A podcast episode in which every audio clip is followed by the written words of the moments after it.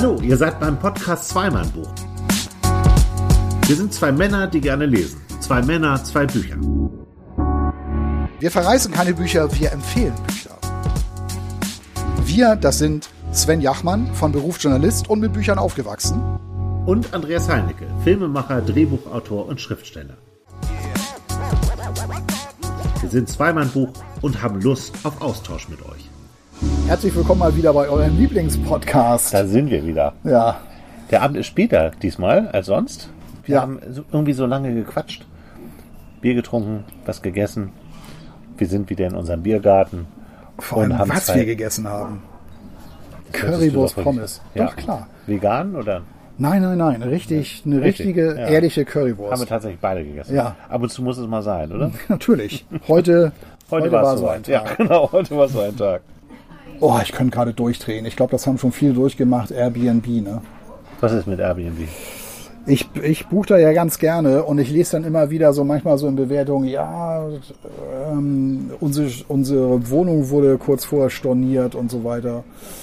Das ist dann so was, wo man denkt, das passiert nur den anderen. Und eben gerade habe ich die Nachricht bekommen, dass die Unterkunft storniert wurde, wo ich morgen hinfahren wollte. Oh, Ja, in Dänemark, ne? Mhm. in Aarhus. Eine schöne Stadt. Ja. Und dann ist es so, dann kann man das ja alles ratzfatz dann bestätigen und stornieren und dafür sorgen, dass man sein Geld zurückbekommt. Und dann bin ich angerufen worden von einer amerikanischen Nummer, komischerweise.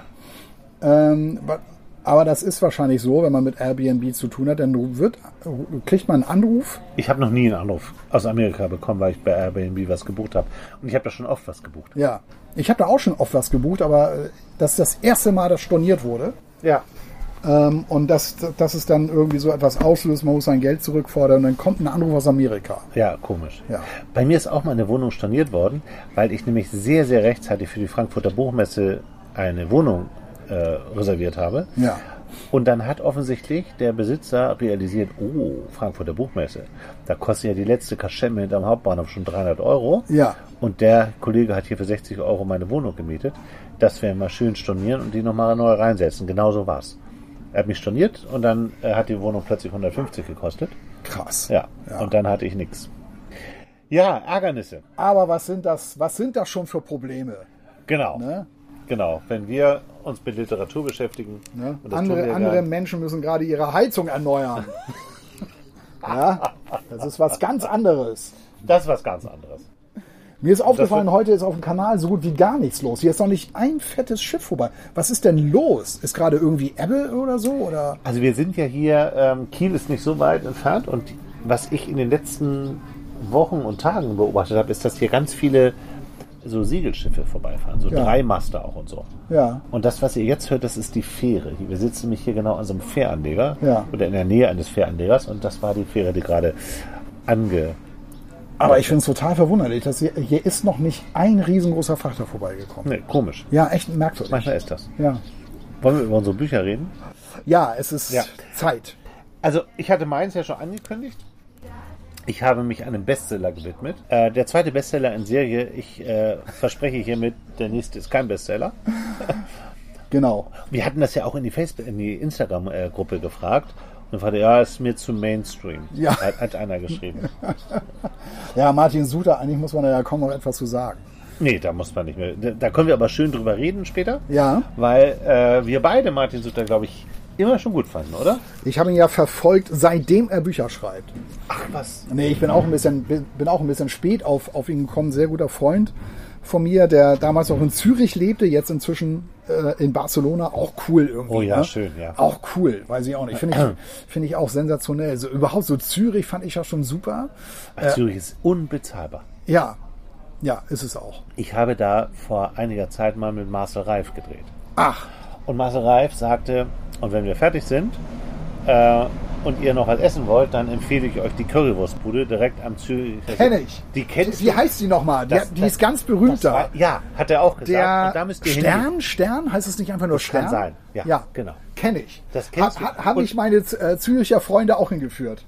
Und Ja, ja, es war, es war echt, es war ein, ein cooler Stand da. Was hast du Aber ich, bezahlt? ich, das weiß ich nicht, das ist sauteuer. Ich weiß es genau. Sauteuer. Wir haben für drei Leute auch Currywurst Pommes, ne, muss man da Mhm. ja essen. und äh, irgendein alkoholfreies Getränk, wir mussten ja auch noch ziemlich weit fahren, äh, getrunken und es waren 60 Euro für drei Personen. Was? Ja. es ist der völlige Irrsinn. Es ist, und Zürich ist halt so, so teuer. Ja, das ist Wahnsinn. Ja, ja. Das erinnere ich aber auch noch. Ja. Der, ich glaube, am Stern sagt man in Zürich oder Ja. so, wenn man zu Ja. dieser Wurstbude will. Und da muss ich noch einen kurzen Witz erzählen von Marcel Reift, den er mir erzählt hat. Ja. Ich weiß auch nicht, wie ich jetzt darauf komme. Aber äh, wir, wir stiegen so aus und ich wartete mit ihm auf das Kamerateam draußen. Und dann guckte er auf so ein Nummernschild von so einem Auto und sagte so, was heißt hier das Blaue, das Weiße und das Grüne? Also das, sind, das ist so ein Wappen, ne? Ja, auf, ja, auf, ja. dem Nummernschild. Und dann hat er mir eigentlich die Antwort vorweggenommen und gesagt, das Blaue ist der Zürichsee und das Weiße ist der Koks, den sie hinterm Hauptbahnhof verkaufen. und dann habe ich, und, und das Grün ist die Freundlichkeit. Und dann habe ich gesagt, ja, aber da ist ja gar kein Grün. Genau.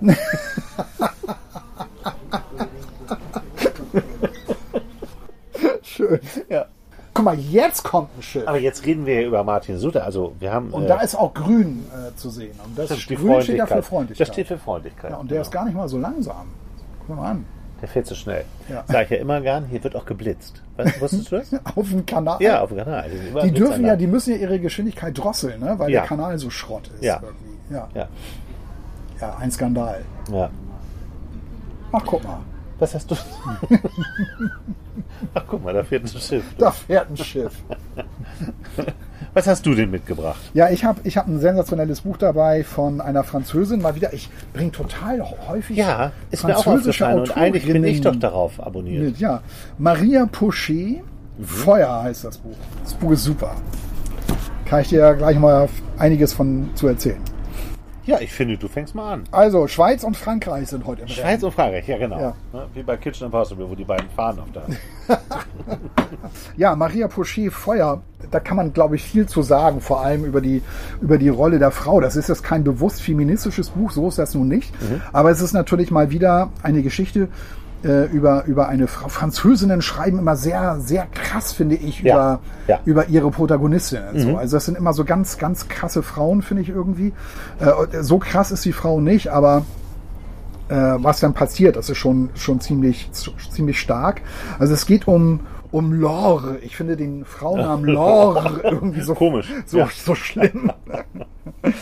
Wenn sie wenigstens, also sie heißt eigentlich Marie Laure, aber wenn ich sie, ich weiß nicht, es gibt doch schönere Frauen, ist Laure, das bleibt dann so im, im Aber ich habe auch immer oberem Schwierigkeiten. Hals so, so. Wenn, wenn ich was schreibe, habe ich immer Schwierigkeiten, Namen zu finden. Ja? Ja, ich finde das total schwer. Ja, einfach ist das nicht. Nee. Was ist denn ein französischer, schöner französischer Frauenname? Ich mag den Namen Audrey gern. Ja. Danielle. Danielle ist ein schöner Name. Ich mag ja die Sprache sowieso so gern. Äh, für Ja. mich, also Lore ist wirklich die schlechteste aller Möglichkeiten. Ja. Lordi. Da, also Lore. Also ich weiß gar nicht, wie ich. Lo, naja, egal. Lore ist auf jeden Fall 40 Jahre alt. Hat, äh, ist verheiratet, hat zwei Kinder. Sie selber ist Professorin. Ähm, und äh, ja, sie lebt mit ihrer Familie in einem, äh, in einem Vorort von Paris. Die, die Handlung selber spielt, spielt in Paris, wie so häufig.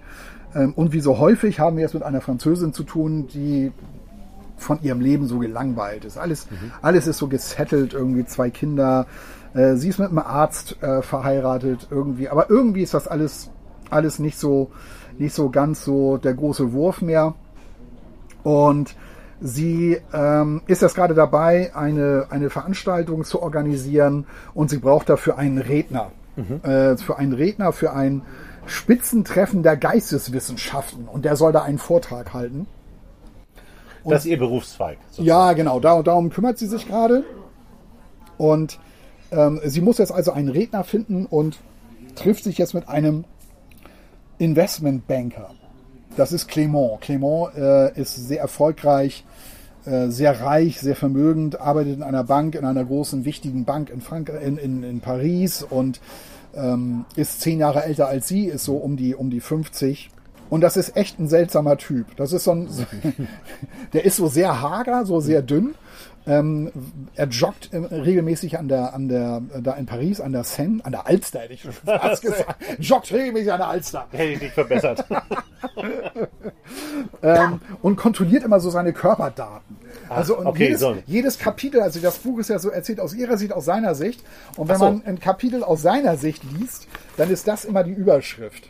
25. Juni 215, KT 37,1. Ja, ja, genau. Genau. Das, also da steht jetzt äh, KT, also der ähm, KT weiß ich jetzt gerade gar nicht, aber äh, AF 18 pro Minute, also Atemfrequenz, Herzfrequenz 84 äh, pro Minute und, Also eine Smartwatch. und äh, Blutdruck 160. Eine Smartwatch. Eine, der hat eine Smartwatch. Und, und so, also das ist immer die Überschrift über den Kapiteln. Ja. Also da weiß man immer gerade so, okay, wie seine körperlichen Daten so sind. Darauf ist er so total, total fixiert.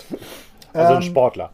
Genau, aber das ist echt so ein seltsamer Typ. Also ähm, der hat so mit allem abgeschlossen, hat auch nicht mehr allzu viel Freude im, im Leben, denkt, denkt häufig auch an Selbstmord. Im Gegensatz zu, zu der Lore hat sie, äh, ist er nicht verheiratet, hat keine Kinder, hat aber einen Hund und den nennt er Papa. Also Papa ist sein Hund, mit dem spricht er auch äh, äh, ganz viel. Äh, und das ist auch der einzige, mit dem er so reden kann. Mit Frauen hat er relativ wenig am Hut, außer dass er bei sämtlichen Dating-Apps so registriert ist und sich da immer so durchscrollt und viel Pornos guckt. Ähm, und seine Bank hat auch Probleme, also die, die wird äh, am Aktienmarkt gerade auch schlecht, schlecht gehandelt ähm, und das schlägt sich dann da auch so im Betriebsklima so nieder. Also ähm, da hat sie sich so wirklich so den richtigen ausgesucht. Also, aber sie, sie, aber sie ist doch, ähm, also sie ist auch nicht liiert, oder? doch, doch, sie ist verheiratet, hat zwei Also, Kinder. also eigentlich gesagt, ja, aber ich wundere mich gerade, aber gut, das ist, wir reden über ja, sie, französische Krimis. ja, wir Äh, reden über, Bücher. wir reden über Französische Bücher, da, Ja, da hat da das, ist alles erlaubt. da ja. hat das alles keinen Wert. Also Ich war mit meinen Moralvorstellungen gerade völlig auf dem Holzweg. Ich dachte, ich hätte was verpasst. Ähm, auf jeden Fall, äh, sie trifft sich jetzt mit ihm und zwar nicht, ähm, weil die sich erst über eine App kennengelernt haben, sondern sie sucht ja einen Redner für ihre Veranstaltung ähm, und sie, sie will halt so einen Gegensatz haben. Also deshalb sucht sie sich so einen Investmentbanker und äh, sie kann auch kein Honorar zahlen. Das ist ja auch typisch. Ne? Hey, könnt, könnt Ja, ihr... ja. Ne, äh, äh, Aber das erfährst du erst ganz bei- am Ende. Ja, genau. Können Sie bei uns eine Rede halten und so weiter. Gibt aber kein Honorar. Auf jeden Fall treffen sich die beiden. Und ich will gleich mal, gleich mal äh, vorlesen, wie der Roman anfängt. Ja, Jetzt aus ihrer Sicht. Du staunst über diese Mädchenhände. Also sie, sie betrachtet jetzt so ihr gegenüber, ne? diesen, diesen äh, Clément, Ja. den Investmentbanker. den, ja, der die Rede halten soll. Genau. Du staunst über diese Mädchenhände, die fälschlicherweise an den Körper eines Mannes geraten sind. Schlanke Finger, zierliche Handgelenke, feine Knöchel und unter der Haut, die zu dünn ist, um deren Farbe zu verbergen, treten geschwollene Adern hervor. Seine Rechte schwebt über den Oliven und dem Brot. Du siehst, wie sich ein zarter Muskel regt und zu zittern beginnt, als er die Karaffe anhebt. Das alles wirkt sehr fragil. Eine schwungvollere Geste und schon könnte es schiefgehen. Du denkst, dass er nicht in der Lage wäre, dich zu erwürgen. Ist auch schon mal gut. Ja, also, er bringt schon mal einiges mit. Äh, Das ist also, also die Situation und und äh, also mit anderen Worten, sie betrachtet ihn sehr genau, sieht auch, er trägt ein weißes Hemd und will dann auch plötzlich wissen, was ist denn wohl unter diesem Hemd. Also sie findet ihn irgendwie sofort toll, ist äh, äh, ja ist sofort irgendwie angezogen von ihm und ja Bucht ihn dann. ja, du, du merkst so, äh, ja, die will da mehr. Und, und da wird sich jetzt wohl einiges anbahnen. Und Und deshalb von heißt, ihm aus, also merkt man von ihm aus, er ist, er ist halt so sehr kühl. Ne? Also er, er registriert das äh, äh, mehr oder weniger so und ist so mehr so der, der kühlere Typ. Und mich erinnert der Typ so ein bisschen an, an, diesen, an diesen Typen aus American Psycho. Ach, an Pat Bateman. Patrick ja, genau. Bateman. Genau. Werde ich nie vergessen, diese Romanfigur. Schöner Name auch. ja, Patrick Bateman. Und, und jetzt, jetzt noch mal eine zweite Stelle, nämlich aus seiner Sicht. Atemfrequenz 15 die Minute, Herzfrequenz 80 die Minute, äh, Blutdruck ist bei 150. Nach La Défense, sage ich, während ich mich in das Taxi zwinge, zum Nordturm auf der Seite von Puteaux, und zwar schnell, solange er noch steht. Nehmen Sie die D9, man wartet bereits auf mich. Dann frage ich mein Handy, als wäre ich ein bisschen irre. Wie geht es dir, Carrie? Und sogleich leuchtet in einem beruhigenden Blass, keinesfalls Schweinchen, eher Kinderkrankenschwester Rosa, die Care-App auf. Also seine App, wo er, wo wir jetzt wissen, Blutdruck und Ja. so weiter. Damit sie die Vitalwerte anzeigt. Fragt man einfach, wie geht es dir heute, Carrie? Und zack, alles da. Ja, es ist ein bisschen entwürdigend, aber da kenne ich ganz andere Dinge. Körpertemperatur 37,5, kein Wunder, man ist ja beinahe erstickt in dieser Orangerie. Blutdruck auf 150, auch nicht verwunderlich. Ich bin total fertig. Ich habe so viel geredet wie sonst in zwei Wochen. Also es ist direkt erst nach dem Treffen. Ja. 15 Atemzüge pro Minute, Herzfrequenz bei 80 Schlägen. Mehr nicht, eigenartig. Ich hätte schwören können, dass sie mich mühelos auf 90 hochgetrieben hat. So wie sie mit ihren nackten Lippen über das Steak hergefallen ist, als säße es dem Tier noch auf der Hüfte. Oder die App spielt verrückt. Soll's geben. Kommt aus China. 14.45 Uhr. Sie hat mich seit mindestens 20 Minuten vergessen. Ich habe mich so unauffällig wie möglich verhalten. Das kann ich, wirklich. Dezenter geht es nicht. Am Anfang interessierte sie sich vor allem für die Deko. Am Ende hat sie vor Langeweile gegähnt, zwischendurch zur Tür gestarrt, als hieße sie im Knast. Und meine Visitenkarte hat sie genommen, ohne hinzusehen, um die Tischdecke damit abzubürsten. Eine solche Karte mit abgeschrägten Kanten, 120 Gramm stark, die mit Head-Off beginnt, als Krümelfänger zu recyceln. Diese Epoche ist ein Rotz. Das ist so voll Pat Sehr Bateman, schön, oder? sehr schön. Ist das nicht Voll. Pat Bateman? Ja, genau. Nur, Ja. dass der dann ausflippt. Ja, genau. Ziemlich viele Morde begeht. Stimmt.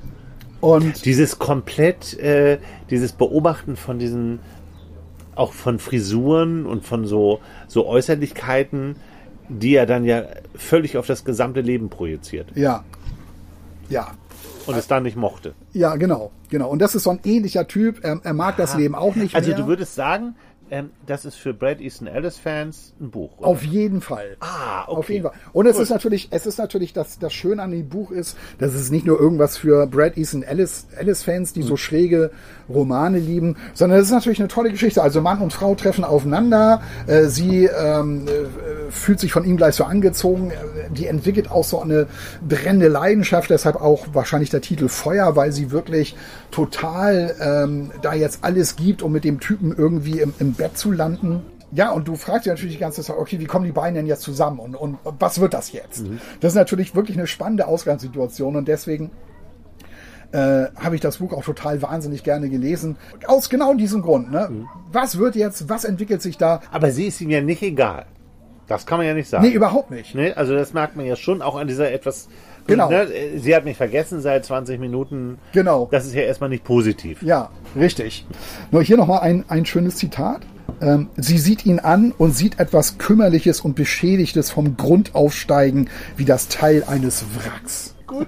Ich glaube, ich glaube, das ist Die Literatur. ja nicht aus. Ja, so zu schreiben. Also ich find, fand, das war insgesamt noch eine sehr originelle, Ja. originelle äh, Sprache. Also auch. gute Formulierungen. Ja, genau. Und was ich auch sehr schön fand, das ist immer so bei, bei, ähm, bei den Kapiteln, wo es so um sie geht, also aus ihrer Sicht. Das wechselt immer so ab, ne? Ihre Sicht, seine Sicht. Ja. Äh, sie hat immer im Hinterkopf so ihre verstorbene Mutter. Also äh, ihre verstorbene Mutter meldet sich in ihrem Kopf immer so nach dem Motto, äh, jetzt hör endlich auf damit, jetzt renn ganz schnell weg, so ungefähr. Lass es bitte, bitte, lass es so, ne? Das ist, das ist wirklich sehr, das ist wirklich sehr, sehr schön gemacht. Naja, auf jeden Fall, ähm, Ich finde das ja echt faszinierend, wenn jemand aus beiden, also aus Sicht der Frau und aus Sicht des Mannes schreiben kann ja, und das dann noch so im Wechsel. Und Ja. das da auch noch gut ist. ja, das ist total Das klasse. ist eine wahnsinnige Kunst ja, eigentlich. ja, stimmt. Ne? Ne? Na gut, sie ist ja auch studierte Soziologin. Ja, also, ja, äh, okay, sie, okay. Aber trotzdem muss sie sich ja auch in den Das kann Mann, ich ja von so einer Autorin ja wohl erwarten. Ne? ja, Wenn dass man, sie sich auch in einen Mann hinein. na, natürlich. Ja, Jetzt, jetzt er wieder. ja. Sie hat mir geschrieben, die Frau aus dem Gewächshaus, die seltsame, die von gestern. Ich stand vor dem Institut de France, um die Angelegenheit wenigstens geografisch zu verorten, auch wenn sie, wie so vieles, nirgendwohin führen wird. Sie hat mir als erste geschrieben. Normalerweise warten die Frauen ab. also ein sehr guter Freund von mir ist auch gerade bei diversen Apps so, so aktiv. Ja. Und es ist wirklich so.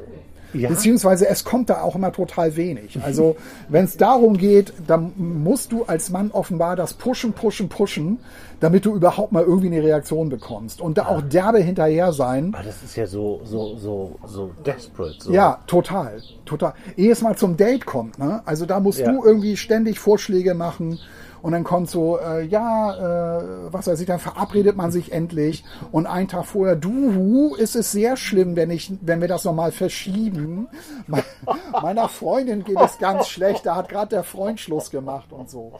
Ne? Also das ist so das. Du? Ja, das ist so das, was, was, was er so, was er so erzählt und das spiegelt sich hier so ein bisschen wieder. Also normalerweise warten die Frauen ab. Sie warten lange, weil sie nicht wissen, wie es weitergeht. Es ist nicht offensichtlich, dass ich praktisch tot bin. Sie warten ab, ob sich im Schützengraben auf der anderen Seite etwas regt. Aber es regt sich nichts. Totale Funkstille, in die man so ziemlich alles hineinprojizieren kann, was einem einfällt. Verachtung, schwul, Bastard, verheiratet, falsche Nummer. Sie nicht. Guten Tag, Clement. Ich bin es, Laure von der Uni Paris 13. Es tut mir leid, dass ich so schnell aufbrechen musste, aber vielleicht hätten Sie noch mal einen Moment. Ohne Abkürzungen, mit Raum zwischen den Zeilen, mit einem Doppel-S, wo es hingehört, und Sätzen wie aus einem Kitschfilm. Wenn ich darauf antworte, passiert etwas, dem einer zum Opfer fallen wird. Wenn ich nicht antworte, passiert das Übliche. Papa, Drehtür, Krisensitzung, keine Krise, Tinder, Drehtür, Frost, Parkplatz, Papa, Wichse, Tiefschlaf, kalte Wichse, Hundefutter, France, Inter, Clement, raus aus den Federn, rein in die Reeboks, Sprint, Parkplatz, Frost, Sitzung, Sitzung, satt bis August, dann in den Flieger, Hilton, am Ende der Welt, Huren, Herbst, kurzer Winter, wenig Licht, kurzfristige Ziele, Bewertung, Bonus, Insofern ist ein guten Tag, Clement. Ich bin es Laure von der Uni Paris 13. Ein befreiendes Aufatmen. Freude. Toll. Finde ich toll. Also, ja, ein, ein Roman in besonderer Art und Weise so geschrieben, Ja. auf jeden Fall. Ja. Und äh, macht wirklich, macht wirklich irre Eigentlich Spaß sind zu lesen. beides ähm, so Leute, die nicht glücklich sind mit ihrem Leben, oder? Ja. Welche Rolle spielt denn dann, sie ist ja nur verheiratet und, äh, und hat Kinder und so, welche Rolle spielen die denn? Ja, das, das äh, wird noch ganz, ganz wichtig. Okay, ja, das hoffe ich. Ja, das, das wird wirklich noch ganz, ganz wichtig und das ist super gemacht. Okay. Das ist wirklich super gemacht. Schön. Also ihre ältere Tochter spielt da noch eine, eine, eine wichtige Rolle. Allein schon das Ende. Das Ende ist so abgefahren. Mhm. Du liest das so und denkst so, ey, das ist, das Ende ist echt Ja. abgefahren. Da haben wir was gemeinsam heute. Ja. Also, das kann ich jetzt natürlich nicht Nein, verraten. nein, nein, nein, nein. Aber das, also, da, da habe ich wirklich gedacht, Respekt, also so weit zu gehen und so ein Ende sich auszudenken, das fand ich schon echt Hammer. ja, ja. Äh, Also wirklich selten gelesen, wirklich selten gelesen sowas. Also sie landen dann tatsächlich, tatsächlich im Bett, weil, weil sie das auch so pusht. Er im Grunde genommen auch. Er, er antwortet dann auf diese Nachricht, die dann kommt, antwortet er irgendwann einfach nur so, wer bist du? Und, und sie ähm, denkt sich dann so, sie hat sich dann äh, im Badezimmer da verschanzt, zu Hause, um ungestört zu sein. Ist ja auch sehr, sehr, sehr unauffällig. das finde ich auch immer. Zu Hause bei ihrem Mann und ihren Ja, Kindern. Genau, Ja, das ja, finde ich, finde ich ja auch immer so lustig, weil wie oft liest du irgendwie, wie plump Männer sind, wenn sie eine Affäre anfangen und wie auffällig. Ne? Aber Frauen sind genauso. Natürlich. Also das, das unterscheidet sich vielleicht so überhaupt nicht, weil es wird einem ja oft immer erzählt, ja, Frauen sind immer viel cleverer, wenn es darum geht. Sind sie gar nicht. Also ich meine, sich mit, mit dem Handy im Badezimmer zu verschanzen, ja. Ja, das ist natürlich dann in so einem Stadium, wo man das, wo es einem auch schon, ich meine, die sind dann wahrscheinlich so verliebt, dass die das alles gar nicht mehr realisieren. Ja, genau, Ne, genau. Dann, dann ist das halt, ja, dann soll er doch was sagen. Das ist mir jetzt auch gerade egal.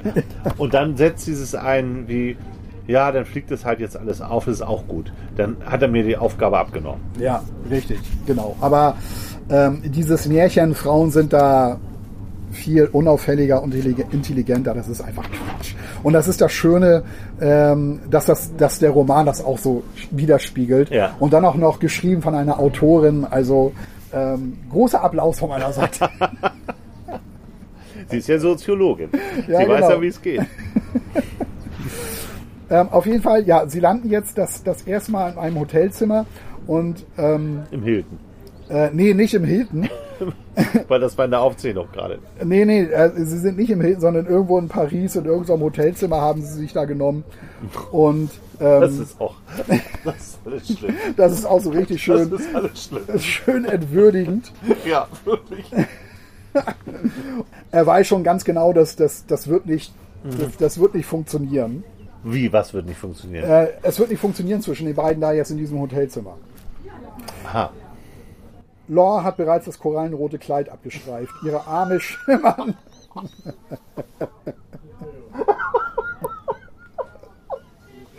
Also kurz vor.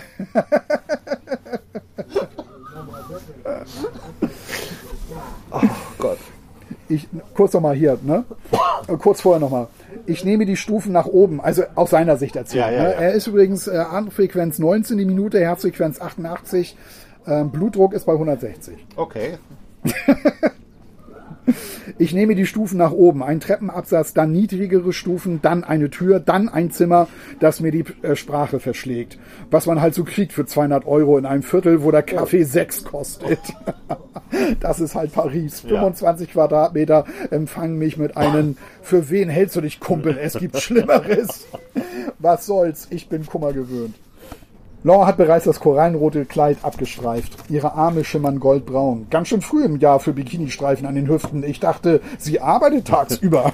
Anscheinend gehört zu ihrer Vorstadthütte auch eine Terrasse, auf der sie es sich bequem machen kann. Ich versuche, mich auf irgendeinen Schwachsinn zu konzentrieren, weil sie umwerfend aussieht und mir vor allem viel zu nahe kommt, sich über sämtliche Abstandsregeln hinwegsetzt. Ich hatte vergessen, wie schwierig es ist, plötzlich nackte Haut vor sich zu haben, ohne Bildschirm dazwischen. Weil er immer Pornos guckt. Ja, sie hat etwas von einem Kätzchen. Es lauert in ihrem Blick und auf ihrer Stirn und in ihren Händen. Sie terrorisiert mich, also lege ich ab und sage, bitteschön, mehr habe ich nicht zu bieten. Nicht mehr als einen knorrigen Körper, blass, mit einem Stich ins Grüne, an dem ansonsten alles dran ist, vermute ich. Keine Ahnung, wo ich auf ihrer Schwanzskala rangiere. Sie strahlt mich an wie ein Scheinwerfer. Bestimmt nimmt sie gerade ihre Bewertung vor. Ich will es hinter mich bringen. Es wird nicht klappen. So viel steht fest. Ich stehe mir selbst im Weg. Und wie? Oh, oh. Ich frage jetzt nicht, wie es weitergeht, aber du hast ja schon gesagt, es wird nicht klappen. Es wird, nicht, es wird nicht klappen. Solche Buden haben mir noch nie irgendwo weitergeholfen. Und Gott weiß, dass ich rumkomme. Ich habe schon schlimme Löcher gesehen. Bei manchen Leuten ist es der Geschirrspüler, der sie nervt. Das leidige Problem, mit dem sie, bei anderen sind es die Kinder. Hier ein gebrochener Arm, da ein Badeunfall. Und mich machen eben solche Zimmer fertig. Law fragt mich, ob alles okay ist. Ich erspare uns beiden die Antwort, die mir auf der Zunge liegt. Sie wird die Frage sowieso in 30 Sekunden wiederholen. Jede Wette. In der Zwischenzeit werde ich das Gemälde wieder ins Lot bringen. Wenigstens das. Alles okay, Clement? Na bitte, was meinst du wohl? Aber ja, natürlich. Nein, ich hätte es anders gemacht. Keine Ahnung wie. Vielleicht im Meer oder auf der Motorhaube eines Autos. Jedenfalls nicht hier. Clement, kann ich etwas tun? Lieber Gott, erschieß mich einfach. Also es ist auch wirklich lustig, ne? Ja. Es ist ein lustiges Buch. Und du hast neulich doch mal gesagt, du, du suchst immer nach Büchern, die endlich mal lustig sind. Scheinbar hast du jetzt endlich mal eins gefunden. Ja, es ist jetzt das zweite ineinander. Also klar, Stimmt. diese, Ja, diese, diese Stelle ist natürlich, ist natürlich echt lustig. Sehr witzig, ja. Und äh, ja, es beginnt mit einem Desaster irgendwie. Ne? Also Ja. es kl- klappt überhaupt Aber nicht. d- das ist jetzt äh, ziemlich am Anfang des Buchs, also Ja. passiert noch relativ viel. Ja, also, also danach funktioniert das mit den beiden schon Mhm. so, ne? Aber du merkst die ganze Zeit so, ja, sie ist vielleicht so voller Feuer und, und Leidenschaft, Mhm. aber, aber Liebe ist irgendwie anders. Die Frage ist, ob dieser Typ überhaupt lieben kann. Ne? Ja, ganz genau, ganz genau. Das ist so ein Typ, der hat wirklich so mit allem abgeschlossen, hat auch einen sehr zynischen Blick so auf, auf die Finanzwelt. Ähm, gibt noch eine, eine, eine Szene, irgendwie, da kommt er, kommt er ins Büro. Warte mal, ich muss das mal eben suchen, weil das fand ich auch irgendwie, das ist auch so, so typisch Clement oder Pat Bateman oder wie auch immer, du das, Der Batman, ja. wie auch immer du das gerade so bezeichnen willst. Da kommt er jetzt also, also ins Büro an, er ist ein bisschen spät dran. Ähm, da ist er ja endlich Clement, verkündet Olivier, der CEO. Und wenn ich klar denken könnte, würde ich einen Anflug von Gereiztheit heraushören. Und wenn ich klar denken könnte, ne, also mal eben in so einem Nebensatz untergeschoben, also klar, er, ihn hat das, äh, die Begegnung, das hat bei ihm auch irgendwas ausgelöst. ja. Äh, er kühlt mich bis auf die Knochen ab mit seinem Blick aus eisblauen Augen, die von feinen, geplatzten Äderchen durchzogen sind, was farblich übrigens viel besser zum Teppich passen würde. Jeder, der hier sitzt, hat normalerweise schlechte Laune, denn dies ist der Ort dafür. Eine mitten am Tag einberufene Sondersitzung auf nahezu höchster Ebene einer Investmentbank, die seit zwei Jahren an der Börse schlecht gehandelt wird. Ein Lächeln hätte in diesem Raum den Effekt von Bermuda-Shorts. Also echt. Also es trieft auch vor Zynismus, ne? ja, ja, klar. Aber toll von ihr geschrieben, finde Ja, ich. So. Also ja. Äh, ein Lächeln Klingt- hätte den Effekt vom Bermuda Klingt, Shorts. klingt sehr, sehr gut.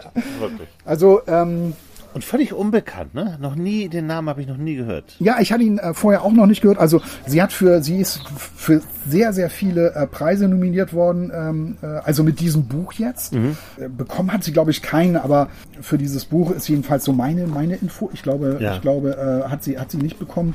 Hat man wenig von gehört, finde ich, von diesem Roman. Im Mai ist er erschienen. Ja. Verstehe ich eigentlich gar nicht, weil das ist so ein. Ja. Es ist wirklich Aber gut, so dass ein, du das vorstellst. Es ist Also- so ein cooler Roman Ja. ähm, äh, mit einer wirklich fragwürdigen Frauenfigur, finde ich so. Ne? Also, du fragst ja natürlich die ganze Zeit, äh, was will die denn mit so einem knochigen Typen oder Mhm. was findet sie an dem denn jetzt so? Also was, was, das wird auch Also gar nicht alles, so was klar. man so von dem erfahren hat, frage ich mich das auch. Ja, also das wird auch gar nicht so richtig klar. Also sie, sie guckt ihn so an und wenn du ihre Beschreibung so liest, so diese, dieses, diese, diese Zerbrechlichkeit, dieses Blasse, dieses Knorrige, dieses Dünne. Ich weiß gar nicht, ob, ob Frauen solche Männer attraktiv finden, aber das zu verallgemeinern ist natürlich auch irgendwie immer problematisch. Aber es wird auch nicht so richtig klar, warum gerade bei diesem Typen sie so ein Feuer entfacht. Das wird nicht so richtig klar. Ja, ja. Aber so ist das halt. Also das, das ist wahrscheinlich auch so selber ihre, ihre Situation. Vielleicht ist das das Gegenteil von dem, was sie zu Hause War, hat. ja, genau. genau. Sofa. Ja, wahrscheinlich.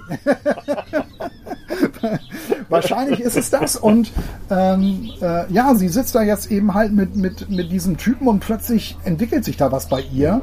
Ähm, ja klar, kann doch sein. Ja. Also nicht jeder kann sofort erklären, warum er jetzt die Frau jetzt irgendwie toll findet. Äh, äh, oder umgekehrt. Also Mhm. Ja. irgendwie ist da halt was. Ja. Es wird irgendwie auch immer abgefahren. Ne? Mhm. Äh, dieser Clement hat wirklich ein ernsthaftes Problem. Und allein schon auch, wie er mit seinem Hund umgeht, ähm, das, ja, stimmt, ja, das, wird, vergessen. das wird nachher auch, auch immer irgendwie skurriler so. Und äh, also die äh, Maria Pochet hat da wirklich eine unglaublich tolle Geschichte entwickelt. Finde ich super interessant. Lass uns mal über Martin Suter reden. Ja, Was ist dein, kannst du so aus dem Stegreif sagen, was dein Lieblingsbuch ist von Martin von Suter? sofort. Dunkle Seite des Mondes. Ja, das ist meins auch. Ist auch meins ist eines der, der genialsten äh, Bücher. Also wäre, glaube ich, in meinen Top Ten der besten Bücher. Ja, bei mir auch. Das, ist- das ist auch genau das. da, da hatte ich meinen meinen Kumpel aus, äh, aus, aus Kindertagen, Ja. hätte ich schon fast gesagt. Ähm, wir sind zusammen zur Schule gegangen. Das war eine richtig äh, sehr, sehr, sehr enge Freundschaft. Also wir haben wahnsinnig viel zusammen gelacht im Leben. Ähm, und den hatte ich dann halt nach Jahren dann in Zürich besucht, weil er, weil er dann äh, in Zürich wohnte, jetzt in Barcelona.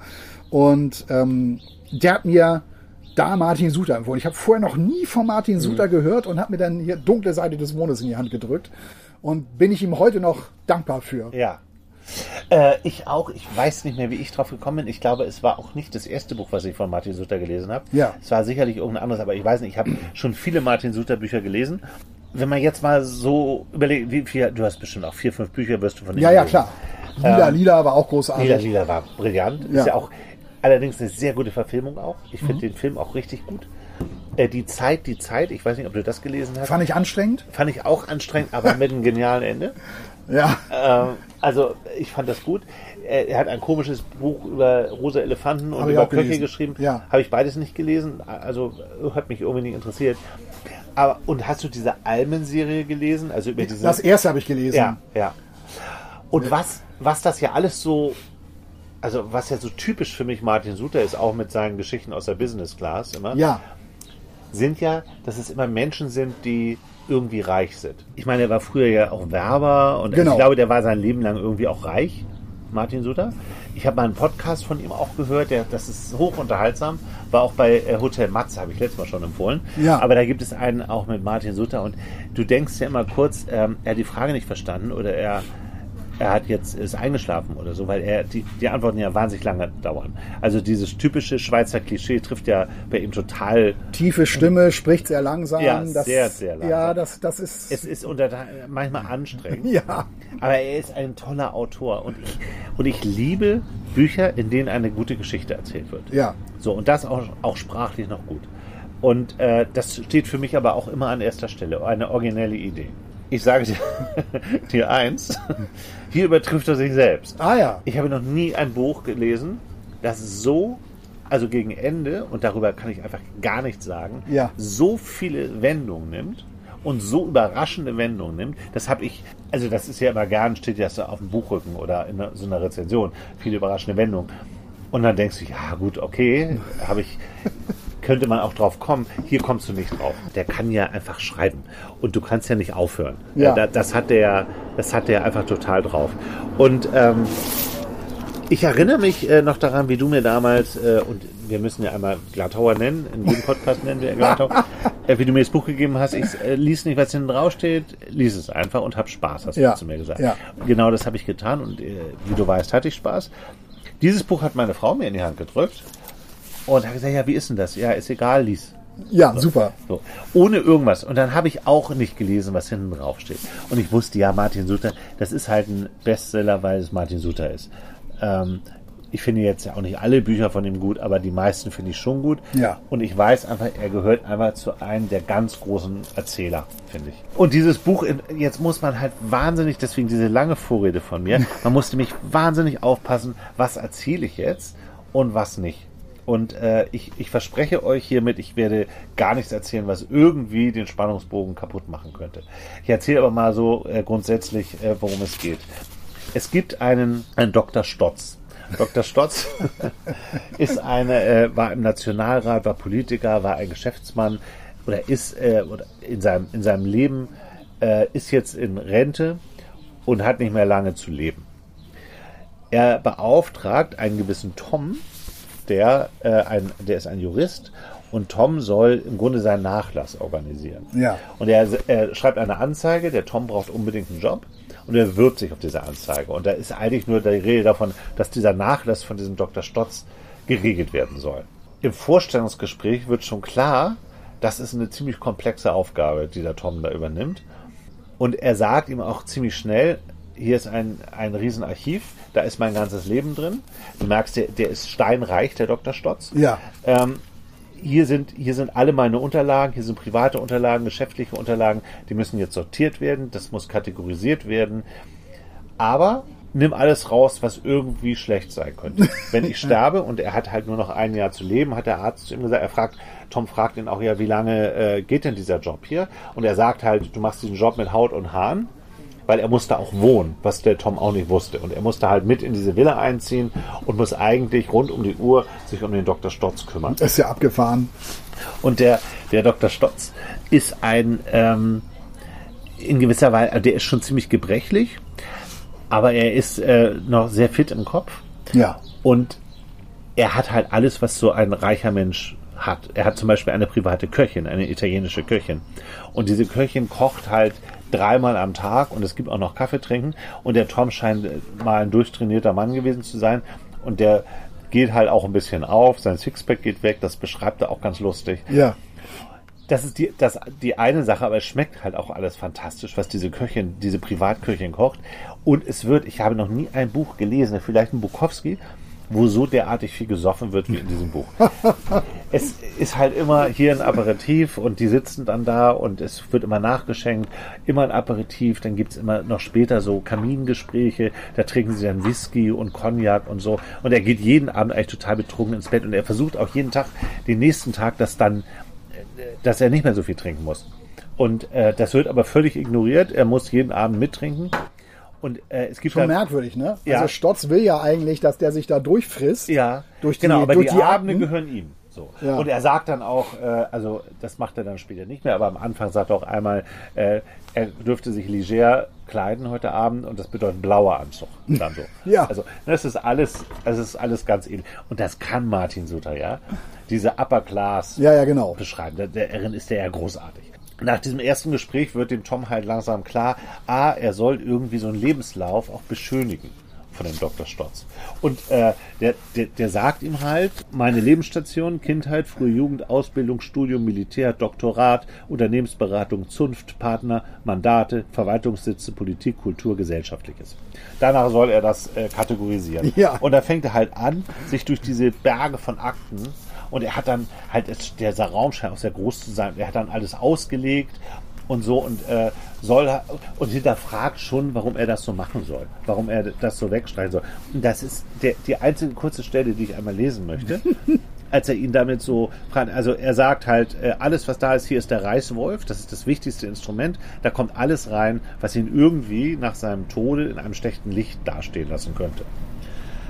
Sein Gesichtsausdruck ließ Dr. Stotz sagen, das ist keine Geschichtsfälschung, es ist Geschichtsgewichtung. Geschichte wurde seit jeher gewichtet, das wissen Sie doch. Tom nickte. Nicht die ganze Wahrheit sagen, ist nicht gelogen, auch von meinem Vater. Scheint ein kluger Mann gewesen zu sein. Nicht in jeder Beziehung, Dr. Stotz lächelte, wie wir alle. Und dann zurück zum Thema. Vielleicht ist es Ihnen aufgefallen, einige Ordner, die blauen, sind maschinenbeschriftet. Das sind die, die von meiner persönlichen Assistentin Chantal Favre angelegt wurden. Sie hat mir nach ihrer Pensionierung eine ganze Wagenladung nach Hause geliefert. Ich gehe davon aus, dass sie sehr ordentlich geführt und vollständig sind. Bestimmt zu vollständig. Da geht es mir wenig um die geschichtlichen Auslassungen, sondern eher um die Vermeidung. Nein, das wäre zu viel verlangt, um die Verringerung der Langeweile. Später begründet er das nochmal, äh, diese merkwürdige Sicht auf die, ein Riesenschiff. Ein Riesenschiff. Diese merkwürdige. Jetzt Sicht, kommen sie plötzlich, ne? Ja. Diese merkwürdige Sicht auf die Wahrheit, und hier ist ein sehr schöner Satz. Äh, es geht ja letztendlich um die Frage, will man sich das Leben nach dem einrichten, was man glaubt, oder will man das, was man glaubt, nach dem einrichten, wie man lebt? Muss man ein bisschen drüber nachdenken, ist aber äh, ein interessanter Satz. Ja. Also er braucht ein bisschen so, ne? Ja, braucht ein bisschen, genau. und er findet natürlich heraus in der Zeit, und davon redet der Dr. Stotz, fängt dann auch immer an, bei diesen Kamingesprächen an, aus seinem Leben zu erzählen, aber vor allem über eine gewisse Frau, eine Melody, die du vorne auch abgebildet siehst. Ja. Und auch erst, das mag ich ja bei Diogenes immer, dass da ja so ein Cover drauf ist, ja. was sich so über die Seiten irgendwann im Buch erklärt. Ich werde äh, John Irving und diese Schneiderpuppe auf dem Bild niemals vergessen. In, ich weiß nicht, in, welch, in, welchem Buch, ach ja, Owen Meany, glaube ich. Da steht halt immer diese Schneiderpuppe und das kommt aber sehr spät raus. Ja. Und plötzlich verstehst du, warum diese Schneiderpuppe da drauf ist. Und diese Frau und dieses Bild passt halt auch wirklich perfekt zu dem, was so in der Zeit passiert. Also Melody, das kann ich, ähm, das, das, kann man erzählen. Ähm, das steht auch überall. Melody ist seine große Liebe gewesen. Und äh, vor 40 Jahren hätte er sie auch fast geheiratet. Mhm. Melody ist eine äh, Marokkanerin. Er verliebt sich unsterblich in sie. Sie ist eine Buchhändlerin. Das findet er auch ganz toll. Es ist so ein, so ein intellektuelles Gespräch immer mit ihr und so. Und sie ist sehr, sie ist, sie, sie muss wahnsinnig hübsch sein und sie, sie muss wahnsinnig wahnsinnig charmant sein und er verliebt sich wahnsinnig in sie und ähm, sie will aber auch keinen Sex vor der Ehe haben und äh, er will sie auch heiraten, er will sie sowieso heiraten, er würde alles für sie tun und äh, sie lässt ihn dann auch immer so abblitzen, wenn es dann so ein bisschen ernster wird. Und äh, er darf auch eigentlich nie so richtig mit zu ihr nach Hause. Und es stellt sich dann so raus, die Melody kommt halt aus, aus Marokko, aus einem anderen Kulturkreis. Ja. Und hat Eltern, die die Religion von dem Dr. Stotz natürlich als, als Christ, wahrscheinlich Schweizer, äh, Katholik oder was auch immer, nicht akzeptiert. Es ja. muss also, sie muss einen Mann heiraten, der aus ihrem Kulturkreis und vor allem aus ihrem Glauben herauskommt. Die Melody hat einen Bruder, der das sehr, sehr streng sieht. Und es gibt auch eine total skurrile Szene, wo Dr. Stotz halt das erste Mal bei dieser Familie ist und die ihn total schlecht behandeln auch. Also ihn ganz völlig abwehr, abstoßen. Und das ist Dr. Stotz überhaupt nicht gewohnt, weil der in der Gesellschaft einen total hohen Stand hat. Und die auch wissen, wer er ist. Also jeder in der Schweiz weiß, wer dieser Dr. Stotz ist. Ja. Das ist ein Lebemann, den kennt man, der hat Gewicht, alles, was der sagt, ist irgendwie wichtig und so. Und er lebt halt in dieser High Society. Ja, ja. Ist wahrscheinlich auch oft in der Zeitung und das Bild und so. Er wird erkannt. Und ähm, dann heißt es halt, dass der Bruder das in jedem Fall verhindern wird. Und irgendwann schafft er das halt, einen, einen Hochzeitstermin auszumachen. Im Mai sagt sie halt auch, dass sie ihn dann heiraten möchte. Und einen Tag vor der Hochzeit, und wirklich, ich verspreche euch, es ist nicht schlimm, dass ihr das wisst, verschwindet Melody. Mhm. Man guckt dann in ihrer Wohnung nach und sieht, äh, es ist eigentlich, sie ist sehr plötzlich weg. Also es ist eigentlich noch alles da. Das Bett ist ungemacht und in der Küche steht auch noch so alles rum. Die ist einfach weg. Und der erste Verdacht ist natürlich, der Bruder hat sie mitgenommen. Klar. Zurück vielleicht in die Heimat, wo auch, was auch immer. Ja. Und in dem Moment beginnt der eigentliche Plot, nämlich die Suche nach dieser Melody von dem Dr. Stotz. Und in diesen Kamingesprächen erzählt er halt von dieser Geschichte über die Melody. In dem Haus von dem Dr. Stotz hängen auch überall Bilder von der Melody. Ja. Überall gemalte Bilder. Und äh, es gibt auch eine Szene, wo er so ein Blatt Papier auf dem Schreibtisch hat und dann so erzählt und äh, sie dann so dabei zeichnet und so. Also der ist total, der ist total besessen von dieser Melody. Das Haus natürlich knarzender Dielenboden, so Richtig. Parkett. Knarzende Dielboden. Es gibt auch so ein Decken. paar Momente, wo er irgendwie das Gefühl hat, hier ist noch jemand im Haus und so. Es wird dann auch so ein bisschen gruselig, aber Ja. ähm, das hat jetzt keine äh, größere Bedeutung. Das ist wahrscheinlich irgendeine falsche Fährte, die Martin Suter da legen wollte. Das, das ist nicht relevant. Aber, aber, es gibt also demnach jetzt so zwei richtig dicke, große Handlungen. Ja. Einmal dieses Sortieren der Akten durch Ja. diesen Tom Ja. und die Geschichte über Mel Melody, die dir in diesen Kamingesprächen erzählt wird. Also Genau. man wird zurückversetzt irgendwie 30, Aber- 40 Jahre vorher so. Genau, 40 Jahre vorher. Ja. Ähm, also noch ein bisschen mehr sogar, weil er hat sich ja, also nach, also vor 40 Jahren wollte er ziemlich genau äh, heiraten. Und du merkst halt, wenn du dieses Buch liest, dass du immer willst, er soll jetzt weiter von Melody erzählen. Ja. Du willst wissen, wie geht diese Liebesgeschichte weiter. Und Aber ist- nein, aber nein, aber nein, aber nein, aber nein, aber nein. und dann genau, ja, genau. geht's und wieder dann zu passieren halt, Aktenfressern Dann da. geht's zu den Aktenfressern und dann kommt die Köchin und dann muss er wieder trinken. Und er öffnet ihm auch irgendwann, dass der Tom, weil er ja sich sehr bemüht und sehr loyal ist, äh, auch sehr, sehr viel Geld erben wird. Ja. Also der weiß auch, wenn der jetzt stirbt, dann ist er auch reich.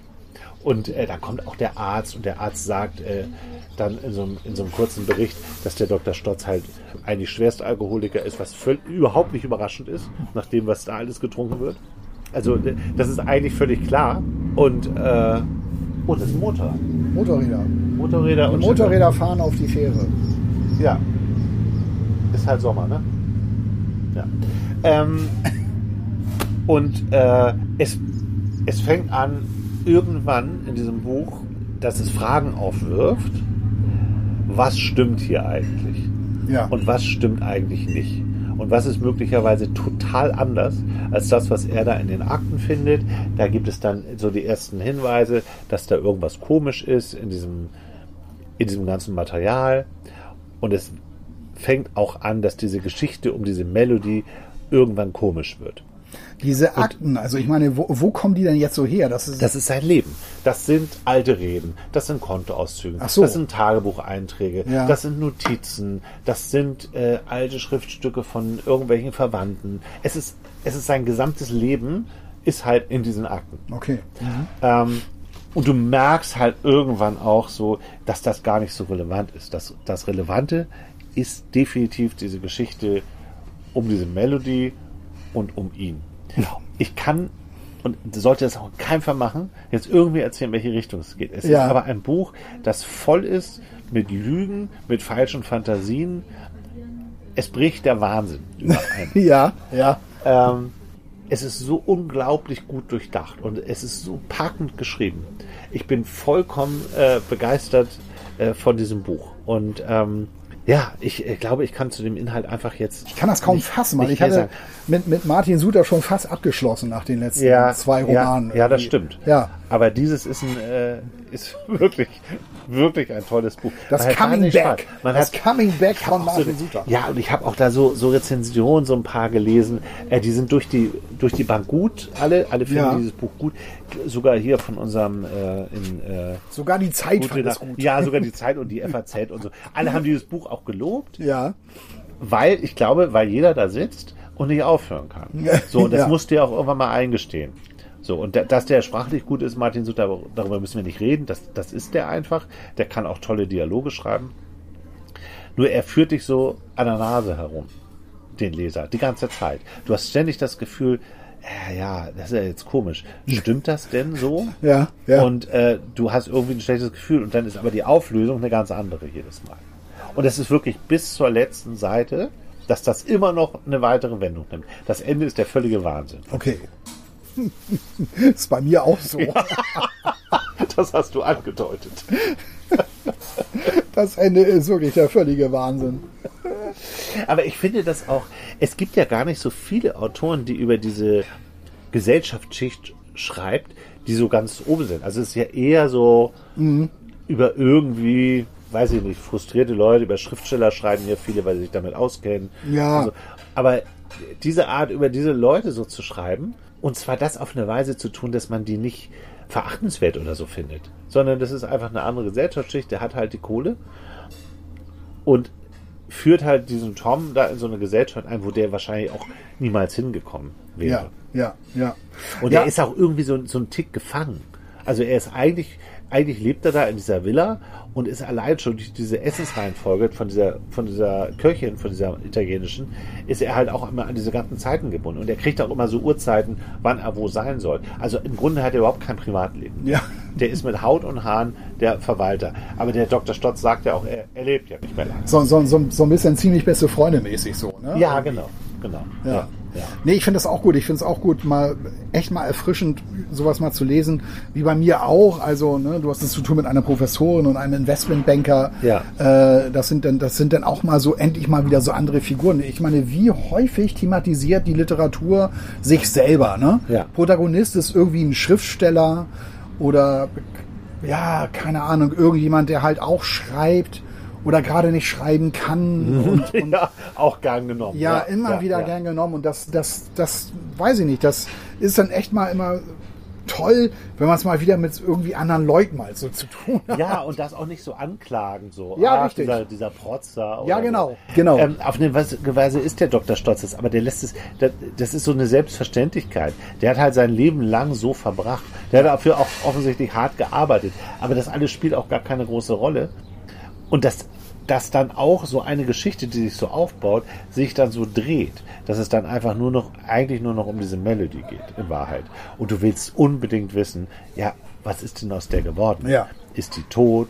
Lebt die noch? Wo lebt die? Wieso ist die damals abgehauen? Äh, Und mit jeder Seite stellst du noch weitere Fragen. Es wird halt immer absurder. Ja. Eigentlich. Und das ist aber auch Zürich so äh, oder Ja, oder, ja. Also ich meine, du, du spielst damit wahrscheinlich auf die Zeit, die Zeit an. Nee, das insgesamt, ja weil- auch langatmig war in, in Teilen. Ja. Weil er hat ja so genau beschrieben, was er alles. Also äh, für die Leute, die es nicht gelesen haben, eine ganz grobe Zusammenfassung von die Zeit, die Zeit. Es geht darum, dass er ein äh, Ereignis, ich, ich glaube, seine, seine, seine Frau äh, ist verstorben und er möchte gerne den Tag, bevor sie gestorben ist, nochmal erleben und stellt mit seinem Nachbarn zusammen in einer Wohnung alles exakt so genau hin wie an diesem Datum, als er sie das letzte Mal gesehen hat. Und das Beschaffen dieser ganzen Dinge und äh, das Einrichten des Hauses und, und das hat, das ist langatmig teilweise. Und du weißt ja die ganze Zeit, naja, du kannst, die, die stellen dann sogar ja die Autos vor die Haustür, die damals da standen, Ja. in der gleichen Farbe und so. Und das besorgen die halt alles. Ja. Damit das wirklich, dass dieser eine Tag noch einmal so passiert. Und äh, du weißt ja die ganze Zeit, kann ja logischerweise nicht funktionieren, weil die Zeit, die Zeit hat sich ja nun mal weiter bewegt. Auch da, falls man das noch lesen möchte, werde ich jetzt das Ende nicht verraten. Aber es ist anders, als man glaubt. Weißt du das noch? ja, ich erinnere weiß das, genau. Ich, finde erinnere das- das überhaupt nicht Ich mehr. finde das Buch großartig. Ja. Ich äh, bin ein totaler Fan dieses Buchs. Aber äh, ich verstehe alle, die sagen, ja, das ist jetzt doch ein bisschen langatmig und zu detailliert, wie sie diese ganzen Sachen besorgen und wie sie das aufbauen und so weiter. Aber es ist schon, ähm, also ich fand das toll. Ich, ich äh, war, habe das mit Begeisterung gelesen ja, damals. ja, ich habe immer so diese muffige Wohnung irgendwie vor meinen Augen. Genau. Die ganze Ja, Zeit. Stimmt, und das ist mal einer, der nicht so viel Kohle hat. Ja, ja. Hast Nee, du aber mal auch diese Business-Class-Bücher, das mal gelesen? Ja, habe ich gelesen, ja, ja. Ist das gut? Ja, Habe ich nie es- gelesen. ja, doch, doch, das macht, das macht schon Spaß. Also nicht jede Geschichte, also nicht jede Geschichte, die sind ja meistens nur so drei, vier, fünf Seiten lang. Ja. Ist ja auch eine Kunst für sich. So, Ja, ne? Kurzgeschichten sind eine Ja, ich, ich glaube, äh, die erschienen, glaube ich, immer in irgendeiner Zeitschrift in der Schweiz, glaube Ja, ich. kann sein, ja. Ähm, äh, Sehr und- Kolumne, genau. Ja, genau. Und das, das, das liest sich schon, schon sehr. Nicht jede Geschichte, also nicht jede Pointe funktioniert da so für mich irgendwie, aber schon, also es ist schon, schon sehr, sehr unterhaltsam. Ja. Also Martin Suter ist ein echt ein Stück weit auch unberechenbar. Also äh, ich, ich weiß nicht, ob du mal in dieses Buch über Schweinsteiger äh, reingelesen Nee, gar nicht, gar nicht, gar nicht. Ich habe mich gewundert, was das soll. Äh, die ganze Zeit. Es, ich habe da reingelesen, es ist, es ist indiskutabel. Es ist mit das Schlechteste, was ich jahrelang, seit Jahren gelesen habe. Ja. Und du merkst einfach schon auf den ersten Seiten, Martin Sutter hat vom Fußball überhaupt keine Ahnung. Und äh, also das Buch, das Buch ist wirklich furchtbar, unterirdisch.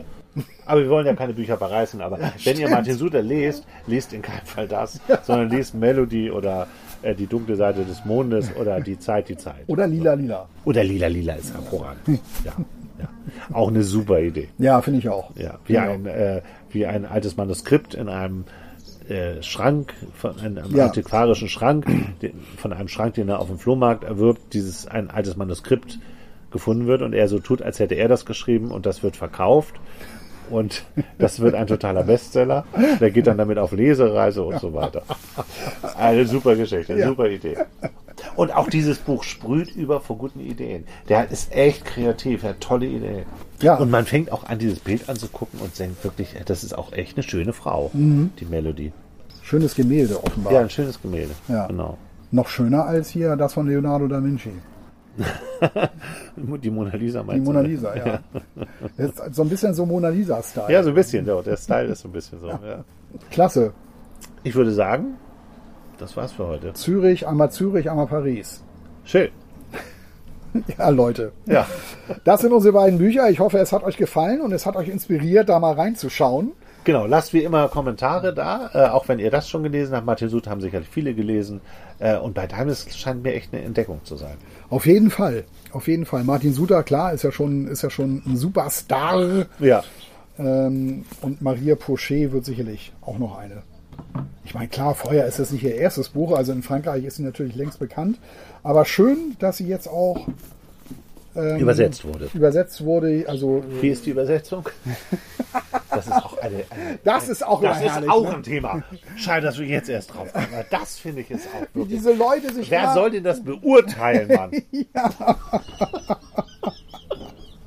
Erzähl mir doch bitte nicht, dass du ein Buch auf drei, in drei Sprachen liest und dann sagst, naja, die deutsche Übersetzung ist jetzt nicht so gut wie die französische. Ja, ja, ja. Also das ist auch so ein, so ein Rumgemäkel so Das ist wirklich. auf höchstem Niveau. Ja. Nein, nein, also ganz toll übersetzt. Ganz toll übersetzt, Ganz ja. toll übersetzt. ähm, und äh, wirklich sehr zu empfehlen. ja. Martin Sutter ist Schweizer und da wurde nichts übersetzt.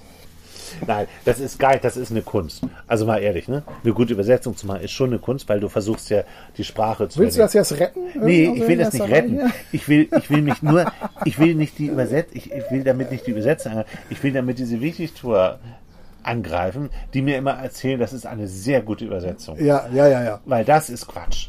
Also da, wer hatte, also da, es gibt sicherlich welche, die es auf beiden Sprachen lesen, aber das ist, glaube ich, sehr viel hinterhergequatsche. Das glaube ich auch. Also an einer guten Übersetzerin möchte ich bitte überhaupt nichts sagen. Nein, so meine ich das nicht.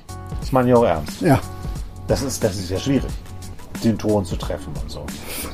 Ja, Nichts gegen Übersetzer ist es. ja, du musst ja, du musst es ja nicht nur übersetzen, du musst ja auch irgendwie den Stil der Schriftstellerin Das in ist dem Fall. ja, genau. ne? Die Irgendwie- Sprache und ja. so, den Witz oder die Tragik oder das ist schon eine echt tolle Kunst. Also finde ich total. Ja, Jetzt haben wir uns um Kopf und Kragen geredet ja fast. ja ne? jetzt es richtig Stress. Also, Also. wenn es euch gefallen hat, lasst gerne mal eine Beurteilung da Ja. oder gebt uns mal Feedback. Und ansonsten, Hören wir uns bald wieder. ja, viel Spaß beim Lesen. Tschüss, macht es gut. Tschüss.